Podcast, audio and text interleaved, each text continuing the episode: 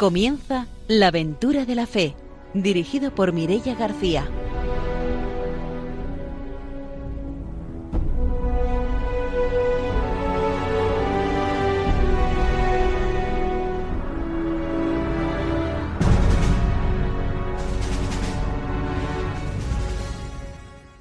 Muy buenas noches desde Radio María. Empezamos un nuevo programa de la aventura de la fe. Empezamos, como siempre, saludando a nuestros colaboradores.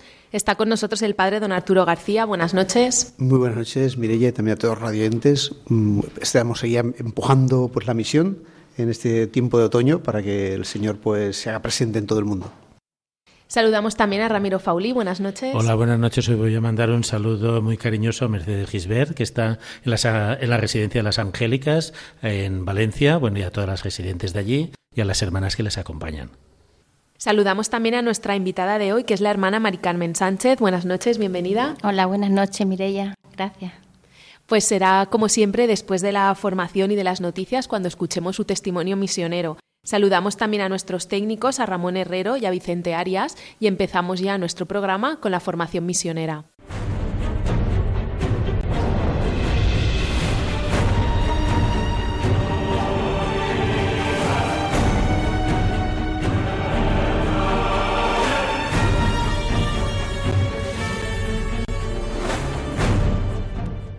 El padre don Arturo García nos trae la formación misionera.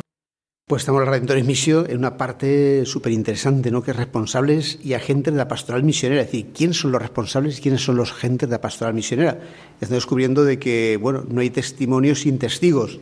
Y, y, hoy nos dice el Papa San Juan Pablo II que lo que hizo al principio el cristianismo para la misión universal también sigue siendo válido y urgente hoy. La Iglesia es misionera por su propia naturaleza ya que el mandato de Cristo no es algo contingente y externo, sino que alcanza al corazón mismo de la Iglesia.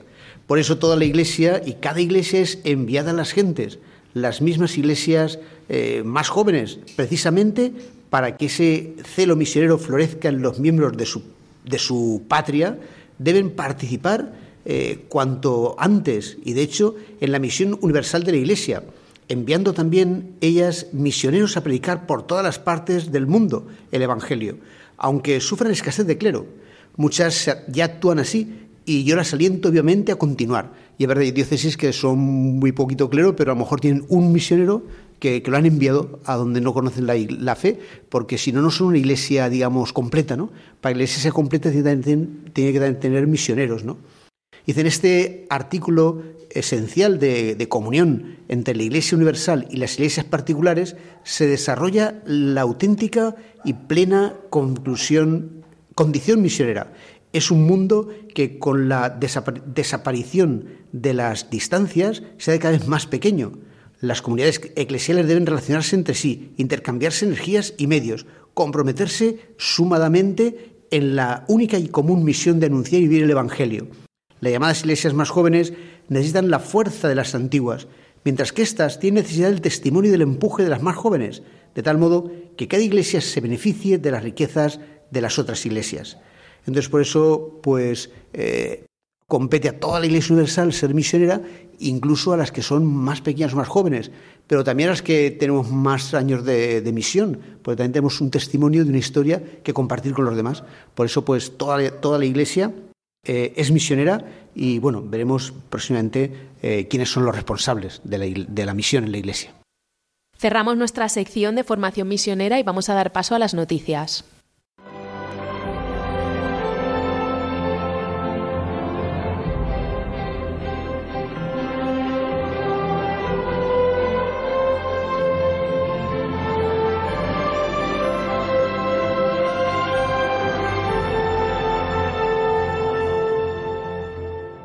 Ramiro Fauli nos va a contar las noticias misioneras. Bien, dos noticias, una de aquí y otra de allá. La noticia de aquí es que vuelven los encuentros de infancia misionera a Ciudad Real, en esta diócesis castellano-manchega, que ha sido tradicional reunir a cientos y cientos de chicos para celebrar la infancia misionera en la preparación. Este año, tras el parón de la pandemia, vuelven de nuevo al encuentro diocesano de infancia misionera y será el próximo día 19 en Tomelloso. Por supuesto, con el lema de los pequeños mosqueteros misioneros, uno para todos y todos para él, que es el lema que se celebrará en el próximo Jornada Misionera de enero. El encuentro está abierto a todos los niños que lo deseen, desde tercero de primaria hasta segundo de la ESO, y comenzará a las 10 de la mañana y terminará a las 6 de la tarde con la Santa Misa. Están todos invitados a participar de este encuentro que después de los años de pandemia ha sido suspendido. Y la otra noticia viene desde Asia y es que los Camilos están en misión desde hace 13 años en la isla de Flores. Llegaron a Maumere, en Indonesia, en el 2009, a la isla de Flores, unas de las 17.000 que componen el archipiélago indonesio, iniciando una misión que ahora ha cumplido los 13 años.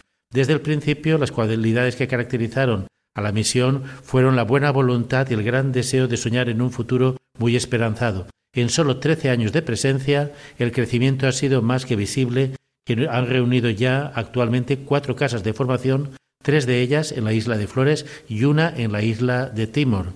Además, tienen un centenar de jóvenes candidatos a la vida misionera.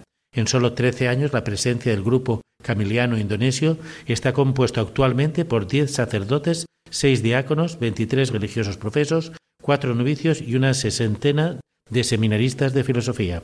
Así pues, florecen las vocaciones en lo que es Indonesia y principalmente en la isla de Flores.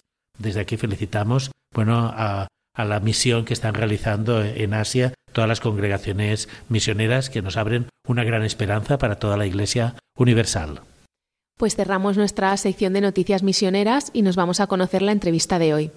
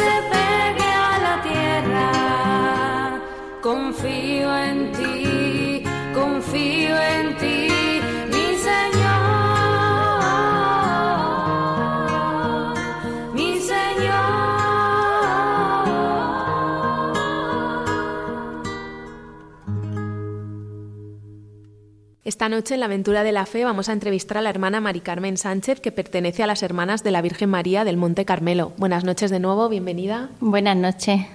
Bueno, pues para empezar la entrevista nos gustaría que te presentaras para que nuestros oyentes te conocieran. Muy bien, pues yo soy Mari Carmen Sánchez Mesa, eh, soy de Vélez Málaga, de la provincia de Málaga, Y bueno, pues pertenezco a la congregación hace 24 años que salí concretamente de mi casa y bueno, pues soy religiosa carmelita. ¿Y cuál es el carisma de vuestra congregación? Pues nuestro carisma es la contemplación que la vivimos desde la oración, la fraternidad y el servicio. Son los valores principales del carisma. La contemplación es ver y descubrir la presencia de Dios en la oración, en la fraternidad y en el servicio. ¿Y en qué países estáis presentes? Pues estamos en, estamos en Perú, estamos en Puerto Rico, República Dominicana, Haití, Timor-Leste, Cupán, estamos en Indonesia, en Ruanda y Burundi, en Italia, en Portugal, aquí en España, no sé si y en Brasil recientemente eh, fundada una comunidad en Brasil. Llevamos un año y poco. ¿Cómo surge esa idea de la vocación a, la vida carmelitana? Porque nosotros, para nosotros, una carmelita es la que se mete en un convento de, clausura a la, idea que tenemos de Santa Teresa de Jesús y poco más. ¿Cómo se lleva ese carisma carmelitano, me imagino que en el mundo, ¿no? Porque tendréis eh, acción social, tendréis educación. Pues la verdad es que mm, los valores del carisma son los mismos, lo único que tenemos la proyección apostólica es el servicio en medio del pueblo. ¿no? Y, bueno, pues ¿cómo surge la vocación? Pues por obra y gracia del Espíritu Santo, porque el Señor me, me llamó. Porque yo no, no estaba dentro de mis planes, ni mucho menos, ni tampoco sabía lo que era la vida religiosa ni nada. Yo estaba allí en Vélez Málaga, eh, muy envuelta en las actividades de la parroquia y, eso, en Cáritas, en catequesis, visitando a los ancianos en una residencia que precisamente estaban allí las hermanas nuestras. Y bueno, hasta que llegó el momento en el que el Señor me pidió algo más. A mí me sorprendió bastante, no me lo esperaba y bueno, pues cuando sentí la llamada fue, fue algo fuerte y, difícil también al principio porque me tocaba dejar mi familia, dejarlo todo, ¿no? Y en realidad es dejarlo todo. Y, pero bueno, confiando en la voluntad de Dios, confiando plenamente en Él, que ese fue el, digamos, el pilar importante es confiar en, el Señor, pues me lancé a la aventura de, la vida religiosa, inicié los caminos. ¿Por qué en esta congregación? Porque, bueno, en mi pueblo también hay congregaciones de, vida claustral, ¿no? Pero pues yo de alguna manera me sentía más inclinada a la vida activa, ¿no? al servicio con los más pobres y necesitados. ¿no? Entonces eh, conocía ya a las hermanas en la residencia y siempre que estuve allí en la residencia pues me sentía en mi casa. Recuerdo con mucho cariño las hermanas que estuvieron allí, que me ayudaron en mis inicios y, mm, la verdad es que fue su transmisión del carisma, su vivencia del carisma fue lo que a mí me, a la hora de decidirme al entrar en la vida religiosa, no tuve dudas de buscar otra congregación, sino era, era esta congregación, ¿no? Su acogida, su sencillez, su alegría, su, su amor hacia los más necesitados, en la que, pues con, la, con las personas mayores, ¿no? Pues la verdad es que eso fue lo que me... Entras en la vida religiosa y, y has ido a varios sitios, estás, has establecido siempre en un mismo sitio, has cambiado, digamos, de tareas pastorales. Pues sí, también. Los primeros años de la vida religiosa, como sabemos, es la formación, la formación inicial que la hice en Salamanca. Fue una experiencia muy buena, muy positiva, fue pues conocer lo que es la vida religiosa, sentirme identificada con ella y con que el Señor eh, es aquí donde me quiere, ¿no? Y también la experiencia de, la misión en, en el barrio donde estábamos. Era un barrio bastante de gente bastante humilde, bastante pobre y nosotras éramos una familia más en medio del barrio, ¿no? Les acompañábamos, ellos nos contaban sus experiencias, íbamos a visitar a algún vecino cuando estaba enfermo, participábamos en la liturgia de, la, de la, capilla que teníamos en el barrio, la, la animábamos, ¿no? también dábamos catequesis. Quiere decir que los inicios fueron también muy bonitos, ¿no? Esa, esa presencia inserta en medio de aquella realidad, ¿no? Después, perdón, después he estado en Fuente de Cantos, en Badajoz. Estuve cuatro años allí. Eh, hay una comunidad que también está en medio del pueblo, un pueblo que nos quiere muchísimo. y también trabajando en la residencia de ancianos de allí del pueblo. Fue un descubrimiento muy bonito para mí el, sentirme vocacionada a la, asistencia y al cuidado de las personas mayores. Así ya pues la congregación me invitó a, continuar formándome a nivel profesional y, y bueno pues entré en la universidad en Granada. Allí hice enfermería y también participé pues en, la vida parroquial de, Granada. También fue una experiencia muy rica ¿no? de, poder estar en el despacho parroquial, de atender a la gente que venía y bueno y participar de, la vida de la, de la parroquia.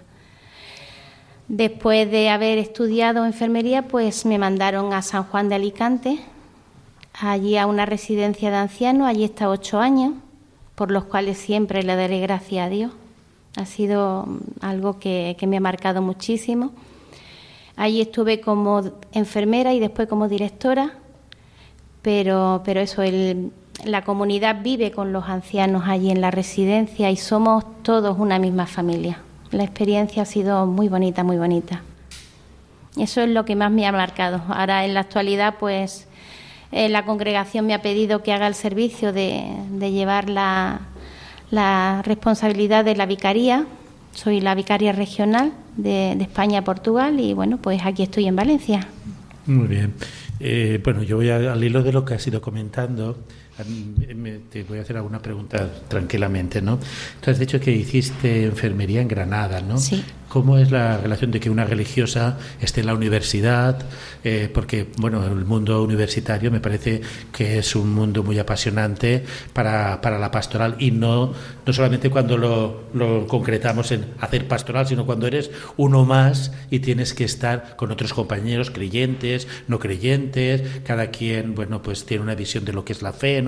¿Cómo es esa experiencia de una religiosa en medio de un estudio, digamos, normal, sin, sin ser específico? Porque a veces los religiosos se dedican al estudio de la teología, en ambientes muy eclesiales, pero ya en la universidad las cosas creo que cambian, ¿no? Sí, pues bueno, la verdad es que tengo que darle gracias a Dios, ¿no? Porque fue una escuela universitaria, la Escuela Universitaria Virgen de las Nieves, y el ambiente fue muy bueno. Al principio me asusté un poquito, ¿no? Por eso, por ese encontrarme fuera del lugar, ¿no? Pero tengo que decir que hubo mucho respeto en todo, en todo momento mm, por todas las partes. Quiere decir que yo me sentí una con mis compañeros, trabajé muy bien, estudié muy bien con ellos.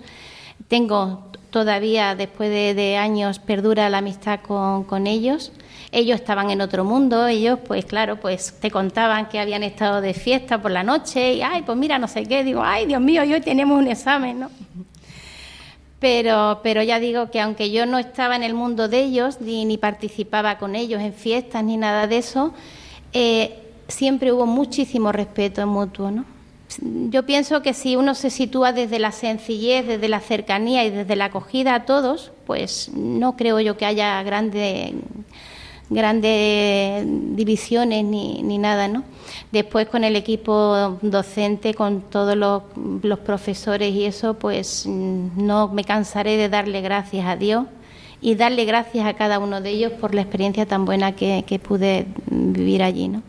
Fue una riqueza y, y un enamorarme realmente también de la vocación enfermera. Mm. Eh, a mí me parece difícil, complicado el trabajo de las residencias de ancianos es un reto, ¿no? Porque claro, los que trabajamos en la pastoral vamos con jóvenes, con niños, con esperanza, pero cuando un anciano llega a una residencia, más o menos ya es como una preparación a, la muerte, ¿no? Es la idea que, hay general. ¿Cómo es el trabajo de dedicación eh, pastoral y evangelizadora de compartir la fraternidad con las personas que a lo mejor ya han quedado en un lugar, digamos, pues no, no quiero decir aparcados, porque sí tienen mucho cariño todavía, pero bueno, no están con esas expectativas de, futuro, ¿no? Pues lo principal es pensar que la residencia no es un lugar para, para el final de la vida, ¿no? sino la residencia es su casa. Casa. Y en eso se ha trabajado mucho y hoy en día pues también a nivel legislativo también se sigue trabajando ¿no? con, con la atención centrada en la persona, que en definitiva es eso, ¿eh? el que la persona mayor sienta la residencia como su casa. Y, bueno, y nosotros, pues bueno, allí tratábamos de hacer eso, ¿no? Quiere decir que yo, estando yo, pues me vino, ingresó un señor, decía, hermana, que es que tengo un, pajarito, digo, bueno, pues no hay problema, tú te traes el pajarito. Y fui a su casa, fui yo con, con él a su casa a ayudarle a hacer la mudanza, ¿no? Y cuando vi el pajarito era un loro. Total. Pues es su casa, es su casa y es su vida, ¿no? Entonces, eh, ellos se han traído, había habitaciones donde parecía un museo, todo lleno de cuadros, de cuadros que habían hecho de punto de cruz, cuadros de su familia, es su casa. La, vivencia, pues, es de sentir que, llega un familiar tuyo al centro. Es, es que, esa persona forme parte de la familia, de la residencia y de la comunidad. Como digo, es, es duro porque indudablemente eh, convives con ellos 24 horas todos los días del año. Y digo, en el sentido no es por la convivencia, eso es lo de menos, sino por a nivel de, las, de los imprevistos, de los problemas de salud que se pueden dar, que eso, pues quieras o no, te hace sufrir y bastante, ¿no? Pero, pero es una riqueza inmensa, porque te puedes acercar a ellos en cualquier momento del día o de la noche. Si sabes que alguien está mal, te acercas por la noche a verlo. Y por la mañana la primera visita que haces antes de ir a la capilla es acercarte a ver a esa persona, a ver cómo ha pasado la noche y cómo se encuentra. ¿Cómo vivís como religiosas, digamos, el proceso afectivo y el proceso de pérdida, ¿no? De tantas personas que van pasando y vosotras sois ahí el sustento, pero bueno, tenéis que acompañar y eso también genera, digamos, desgaste, no solamente físico, sino que a veces también desgaste espiritual, ¿no? Lo principal es el amor. Y desde el amor tenemos que amar y tenemos que entregarnos tenemos que amar y tenemos que entregarnos a ellos, ¿no? Eh, la despedida nos llega a todos, antes o después, entonces indudablemente tenemos que prepararnos para ello. Es duro y lo más duro es ver eh, sufrir a una persona, ¿no? Y siempre, no siempre la sanidad y hoy en día ha avanzado mucho, pero no siempre se puede evitar todo, todo el sufrimiento, ¿no? pero lo más enriquecedor es poder ver a la persona a gusto, poderla ver bien, que a pesar del sufrimiento, que a pesar de, la enfermedad, o que se va desgastando, porque hay personas que a veces dicen es que se está apagando como una velita, efectivamente. Pero lo, lo enriquecedor para nosotros, la satisfacción más grande es saber que esa persona está bien, saber que esa persona se siente cómoda, se siente querida eh, no solo los cuidados que se realizan, sino todo el cariño y todo el afecto que, se le transmite a esa persona, se le acompaña, se reza por esa persona. Yo he ido muchas veces a la capilla a pedirle al Señor, Señor, acuérdate de esta persona y... Aparte de vosotras, ¿tenéis algún grupo de voluntariado o personas que también comulgan con vuestro carisma y son apoyo en vuestra pastoral? Bueno, nosotras estamos allí como comunidad, pero hoy en día, pues bueno, la realidad de, la, de la Vicaría de España es que las hermanas, pues son también hermanas mayores y hermanas, hermanas que también son enfermas, ¿no? Quiere decir que, que allí en la, en la residencia hay hermanas mayores que también reciben cuidados. Hay trabajadores externos, indudablemente. Nosotras ya no podemos llevar el centro totalmente. Pero bueno, como digo, al estar allí al llevar la dirección, ahora ya hay una persona seglar que además pues lo está haciendo muy bien y se ha identificado mucho con nosotras y, trabaja muy bien con, la hermana superiora del centro, pues la verdad es que, bien, ¿no? Quiere decir que, ellos respetan mucho nuestra ideología, nuestro, nuestro sentir y, y de hecho, pues mira, celebra, se celebra misa diariamente en la residencia y, ellos, pues bueno, mira que esta persona quiere bajar a misa y, ellos procuran bajar al residente a misa si, si ese es su deseo, ¿no? Si no pues quiere, pues no hay problema. La, la misma Eucaristía es la de la comunidad y la de los ancianos. Sí, sí, sí. a las 10 de la mañana todos los días.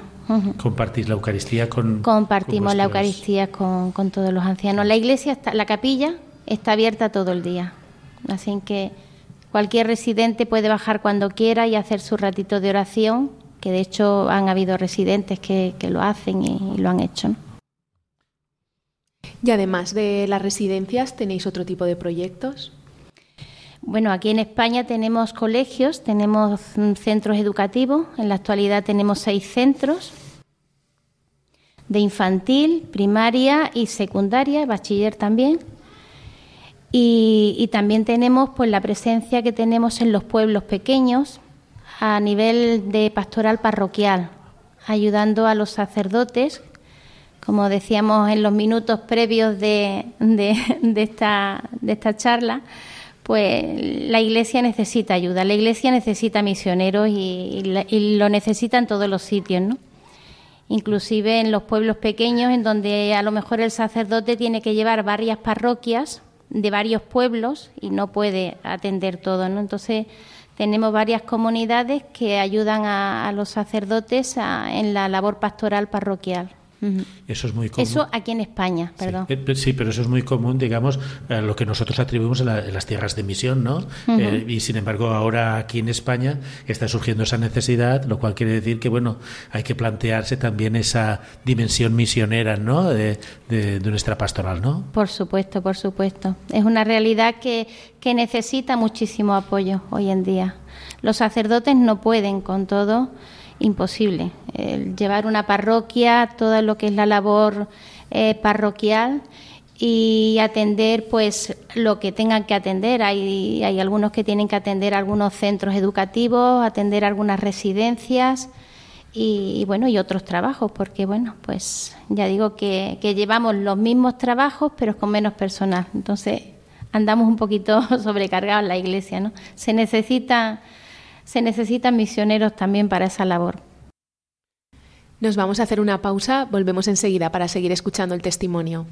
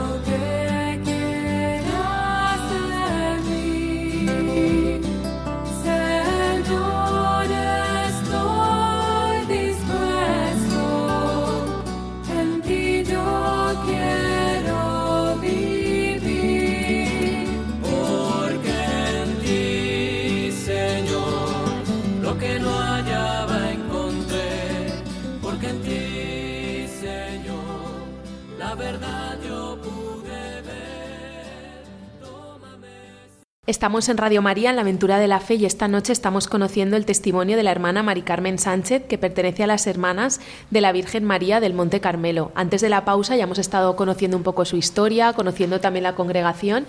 Yo le quería preguntar ahora sobre una visita que hizo recientemente a Indonesia. ¿Cómo fue esa experiencia? Pues un regalo de Dios.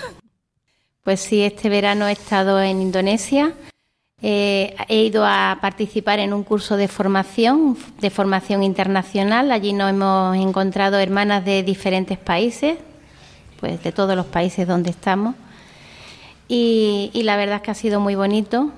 Primero por conocer otro mundo muy diferente al nuestro y después también la experiencia tan bonita y tan, tan, tan enriquecedora de poder compartir con las hermanas de, allí de Indonesia. Hemos podido compartir con muchas hermanas que tenemos allí en, la Vicaría de Indonesia y, ver cómo a pesar de la dificultad del idioma, yo no sé indonesio, la única palabra que me aprendí hace años era trimakasi baña, que significa muchas gracias, y con eso me fui a Indonesia. pero a pesar de ello, pues no he tenido dificultad para entenderme con, las hermanas. Ellas sí que algunas palabritas mm, conocen de español, ellas rezan el oficio eh, en español una vez en semana, digo una semana en español y una semana lo hacen en indonesio, porque nuestra fundación es Fundación Española, entonces pues el idioma oficial de la congregación es el español y eso también les facilita que se, que se que vayan familiarizándose con el idioma, ¿no? Y bueno, como digo, eh, me he sentido en mi casa, en mi comunidad y ha sido una experiencia muy bonita. ¿Cómo has percibido la iglesia en el poco tiempo que has estado allí, la iglesia en Indonesia? Muy viva, la iglesia muy viva. Me ha llamado muchísimo la atención porque a pesar de que la iglesia católica, que los católicos allí en Indonesia son un 2-3%, hay una minoría muy grande, sin embargo, la, mm, la, gente está muy viva, muy participativa de, los sacramentos, muy participativa de, su fe, ¿no? De, con grandes ansias de, profundizar en la fe y de crecer en, a nivel espiritual. Sí, ha habido una experiencia es algo también muy enriquecedor, por ejemplo, el hecho de compartir con personas de otras de otras de otros países y bueno, y también de, de otra realidad religiosa, ¿no? Quiere decir que allí en Indonesia, por ejemplo, en la, en la comunidad donde estábamos, ahí los trabajadores son musulmanes y hay un respeto muy grande. De hecho, en el barrio donde estábamos, pues todo el barrio es musulmán. La única católica es nuestra comunidad, ¿no? Y, hay muchísimo respeto a nivel de, esa diferencia religiosa, ¿no? Muchísimo respeto. ¿Has percibido que la Iglesia Católica, a pesar de ser eh, minoritaria, es respetada por las otras confesiones? Sí, sí, sí. ¿Y la labor que hacen las hermanas allí en Indonesia? Pues una labor muy diversa. Está desde la educativa, hay hermanas trabajando en colegios, también mucha labor parroquial, pastoral parroquial, eh, también hay hermanas trabajando en residencias de, en este caso están trabajando en una residencia de, padres carmelitas mayores. Eh, también tienen residencia universitaria, tienen jóvenes que, están estudiando y ellas pues le, la acogen en casa. También hay, pues eso, mucha pastoral, muy viva, sí.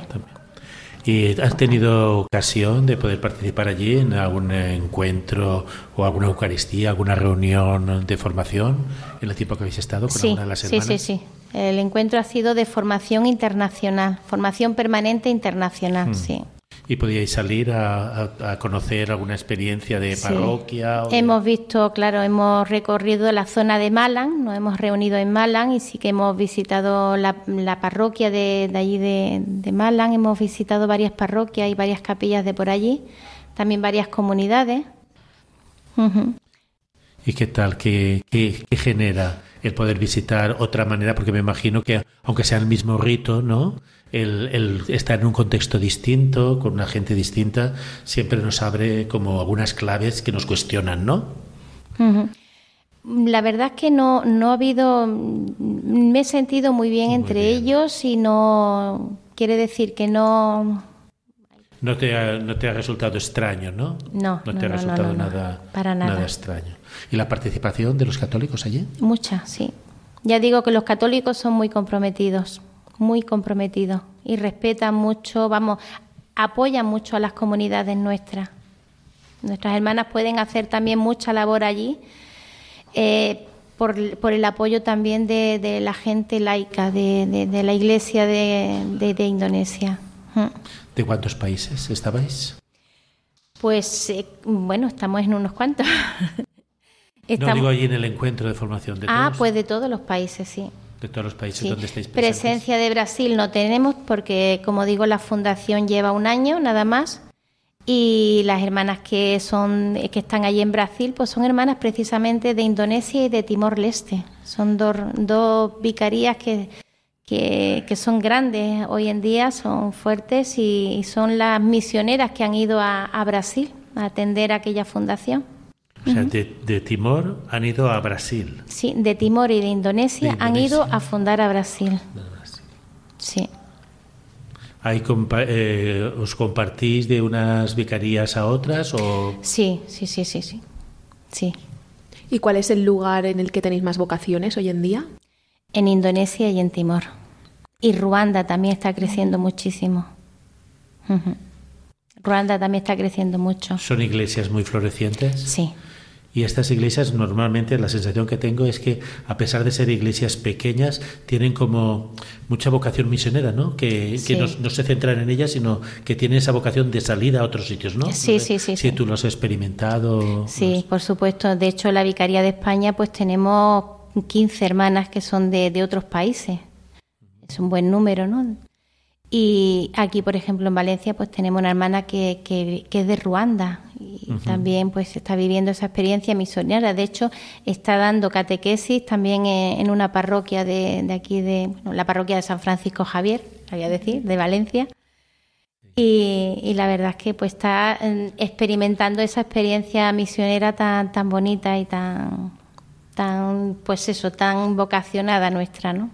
¿Cómo vivís vosotras en las comunidades que son, digamos, internacionales? ¿no? ¿Cómo lo vivís dentro de la congregación? ¿Que es una tendencia de la Iglesia Universal? ¿Lo vivís como que cada día más estaremos las comunidades de distintos países? como Es una riqueza intercultural grande.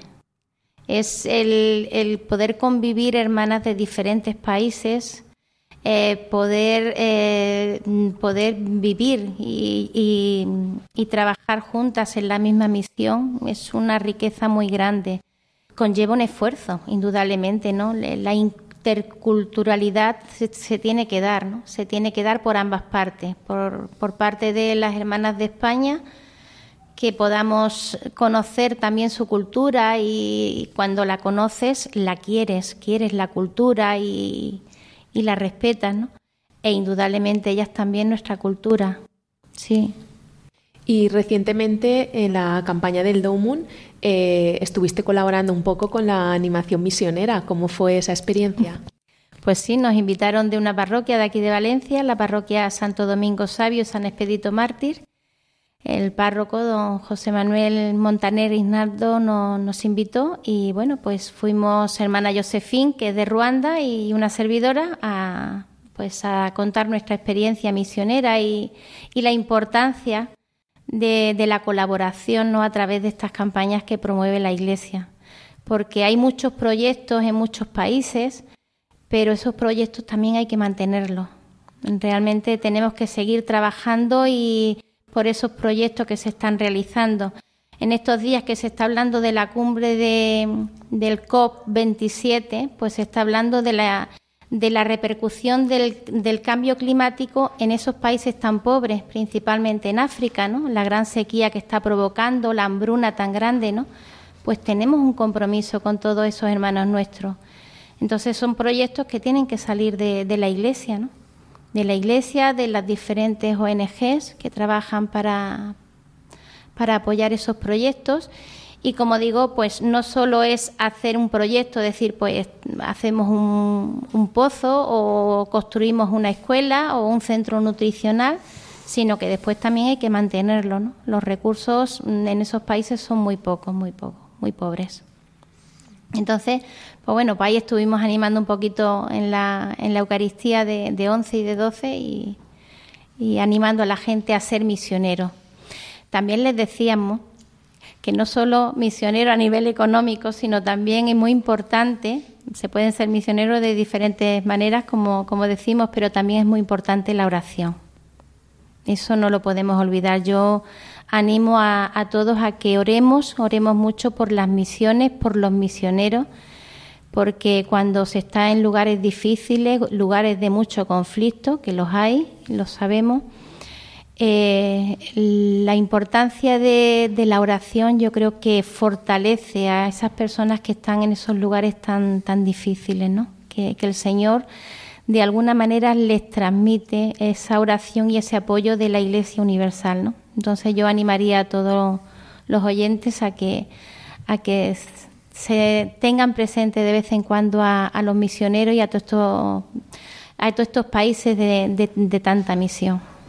Sí, que los misioneros, a pesar de los conflictos, siguen allí caminando junto a la gente, ¿no? Así es, así es. a nosotras cuando fuimos a Timor en el año 74, al, mm, al, año siguiente se hubo allí una ocupación, ¿no? de una guerra de por parte de, Indonesia, ¿no? Y entonces, pues bueno, las hermanas dijeron que no se iban. Las hermanas llevaban allí un año nada más. Y las hermanas se fueron con el pueblo, mm, se, se, subieron a la montaña para esconderse, ¿no? Para evitar la, pues eso, para evitar los dramas de, la guerra, ¿no? Con todo el pueblo se subieron y, no, y no dejaron de, al pueblo solo, ¿no? También en Ruanda también nos tocó vivir la guerra y también las hermanas permanecieron allí y, apoyaron el pueblo, sí. Los misioneros, como, como decía nuestra madre fundadora, madre Elisea, dice, no tengas miedo a ser valiente con la valentía de los santos. Los misioneros tienen esa valentía de los santos para quedarse en esos lugares a pesar de las dificultades. Sí. Eh, estás hablando de vuestra fundación. Yo quisiera saber cómo también estás en parte del gobierno, ¿no? ¿Cuál es la inquietud actual del el carisma, ¿no? Ahora de, digamos, de, darle un impulso, ¿no? En una nueva pastoral, las vocaciones, ¿no? Dar a conocer vuestro carisma como una forma de vida, de testimonio cristiano, ¿no? ¿Estaréis? Bueno, lo principal es que, eso, que vivamos nuestro carisma con autenticidad, ese es nuestro deseo, ¿no? Ese vivir en obsequio de Jesucristo, que, es del carisma carmelita, que es lo propio nuestro, pues es nuestro deseo y también es un, es un regalo que, ha hecho el Espíritu a la Iglesia, ¿no? Entonces, pues tratamos también de transmitirlo. Y bueno, pues... Mm, pues lo demás es pedirle al Señor que envíe, envíe vocaciones a la Iglesia, ¿no? Aquí en España principalmente, bueno, en Europa, ¿no? Se necesita... Actualmente no tenéis noviciado en España. No, el noviciado está, el noviciado internacional de habla hispana está ahora mismo en Perú. ¿Y aparte tenéis otros noviciados? Sí, por supuesto. En Ruanda hay noviciado, en Timor hay noviciado, en Indonesia hay noviciado. Sí, solo el de, el de habla hispana, es el que, se ha trasladado a, Perú. Y ahora esta experiencia que habéis compartido con la hermana de, Ruanda, ¿no? Josephine. Eh, sí, la hermana Josephine, eh, llama la atención, ¿no? Me imagino que la Iglesia española, como de, de, otros sitios vienen a su testimonio, pero digamos como un compartir, no como alguien que viene a contar una anécdota, sino como una experiencia de testimonio, ¿no? ¿Habéis sí, sí, sí. Sí, ella, pues claro, ella conoce de primera mano la realidad de su país, ¿no? Decía la, eh, fundamentalmente que es conocer su cultura, que cuando eh, la importancia de conocer la cultura, de, de valorar lo propio del país y las necesidades tan grandes que hay a nivel educativo y a nivel de sanidad Ruanda es un país muy grande, hay muchas distancias y la gente pues vive la gente vive humildemente de lo que cosecha en el campo. Entonces, eh, pues más o menos pues están bien, Pero, por ejemplo, a nivel de educativo y a nivel de sanidad, si ellos quieren acceder a la sanidad o a la educación, se tienen que desplazar muchos kilómetros para poder ir. Entonces, eh, de hecho, desde la congregación se apoya mucho a los proyectos de crear escuelas para que los niños pues, puedan recibir esa primera formación ¿no? en, la, educación infantil, primaria, principalmente, ¿no? y a nivel sanitario. Desde aquí, desde España, también apoyáis a los proyectos de otros países. Sí, por supuesto. ¿Tenéis alguna ONG o a través de la congregación misma? A través de la congregación tenemos apoyo misionero de, de los proyectos propios y también a través de una ONG, CARIT, se llama Carit Solidarios por la Paz, de una ONG carmelita. Ahí estamos unidos todos los, la Orden del Carmen, desde los padres carmelitas de y las hermanas del Sagrado Corazón de Jesús y nosotras formamos esta ONG y desde ahí se trabaja y se hacen proyectos para las diferentes realidades de donde estamos. ¿Y qué vais a conocer los proyectos en los colegios, en los parroquias donde están? Sí, sí, principalmente en los colegios. Ahora el día 11 se va a celebrar una cena solidaria en Elda. Si alguien quiere ir, pues está invitado. Y también, pues bueno, se hacen carreras solidarias también, se hacen mm, meriendas solidarias, mercadillos solidarios. Sí, se trabaja mucho principalmente en los centros educativos. También se han hecho en, parroquias, también en, otros centros, no solo nuestros, sino también centros de algún otro de los pueblos donde estamos, que nos han pedido que, que vayamos a apoyar algún a presentarles algún proyecto para que puedan trabajar, ¿no? Desde algunos ayuntamientos también nos apoyan. ¿Y gestionáis vosotros aquí y para, Eso es. para otros países? Sí, sí, sí, sí. Como dice la ONG Caric, con poco, mucho. Y efectivamente, ese es el lema, ¿no? Con poquito, nos puede parecer poquito, los dos denarios de los dos moneditas que echó la viuda parecían poquito, pero era todo lo que tenía ella, ¿no? Pues lo mismo nos puede parecer, dice, es que he hecho un euro a lo mejor para las misiones y eso puede parecer poco, pero ese poco, con muchos pocos, se hace mucho en esos y con lugares. vais a conocer también la realidad misionera de, sí, sí, sí. de la congregación y de la iglesia, ¿no? Por supuesto, sí. Y además sensibilizamos sobre esa realidad que no aparece, eso no es noticia eh, los lugares esos de emisión no son noticias, eso no, no, no aparecen en los telediarios y está ahí y es muy necesario darlo a conocer, sensibilizarnos y sobre todo apoyarlo, ¿no? Y como digo, pues también tener en cuenta ese cambio climático que se está dando, que está afectando a esos países principalmente, a donde hay más pobreza. También hay campañas de sensibilización. Sí, sí, sí. En los centros educativos, aparte de los programas que se realizan de los momentos puntuales de, de la de pues eso de, las campañas que se organizan puntuales también se trabaja a nivel educativo se trabajan en estos proyectos. Estamos también muy sensibilizados con la agenda 2030 pues a, nivel educativo se está trabajando también mucho. ¿Y que hacéis reuniones de coordinación para sí.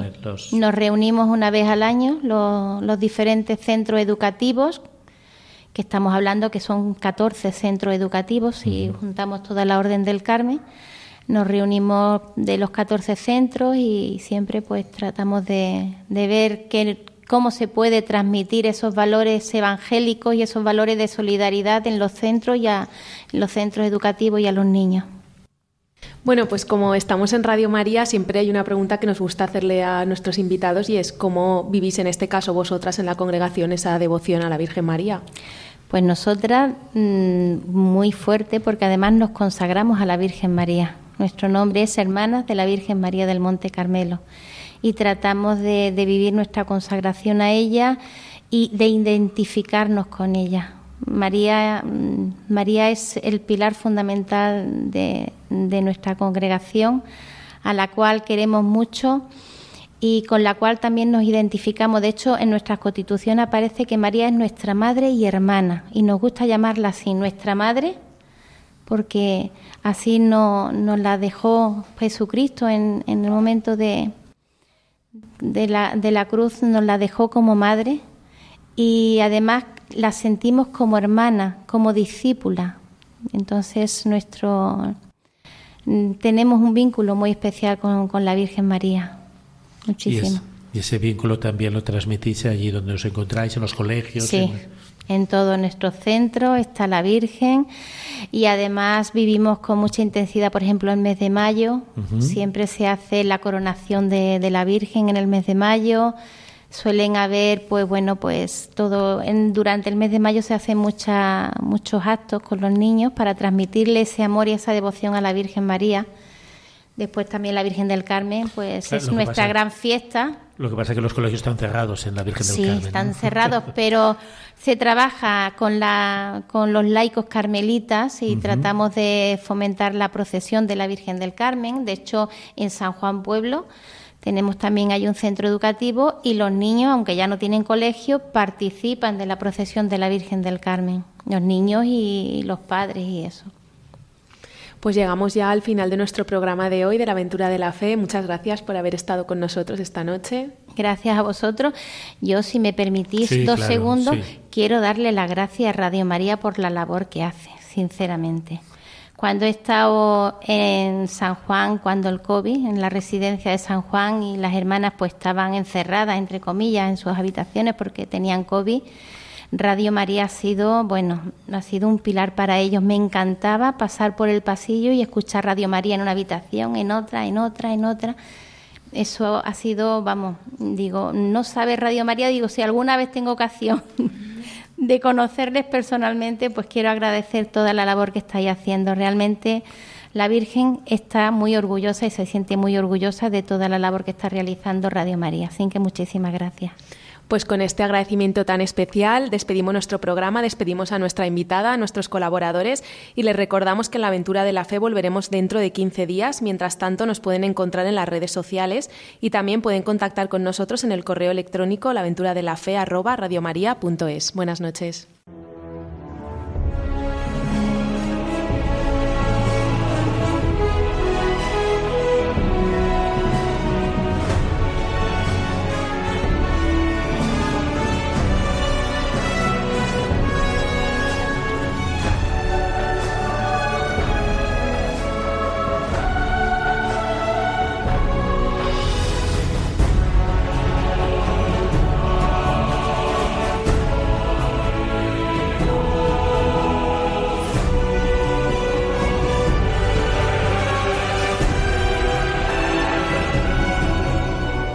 Han escuchado en Radio María La aventura de la fe, dirigido por Mirella García.